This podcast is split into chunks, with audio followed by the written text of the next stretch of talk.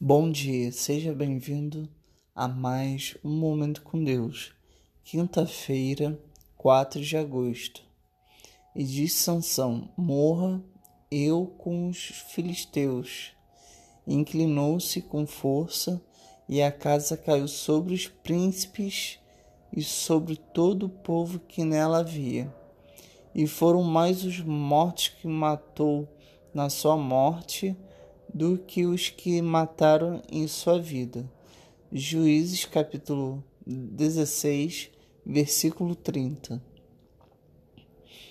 Sansão foi educado, educado seguindo orientações divinas para ser um grande juiz em Israel.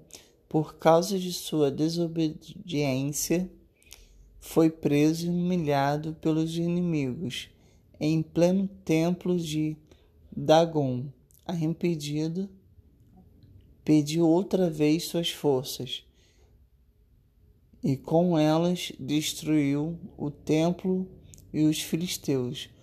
Muitos de nós somos parecidos com Sansão. Recebemos do Senhor recursos, capacidades, oportunidade e poder.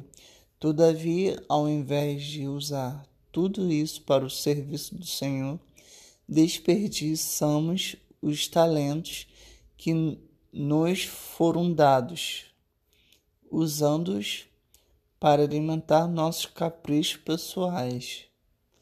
Deus abençoe sua vida.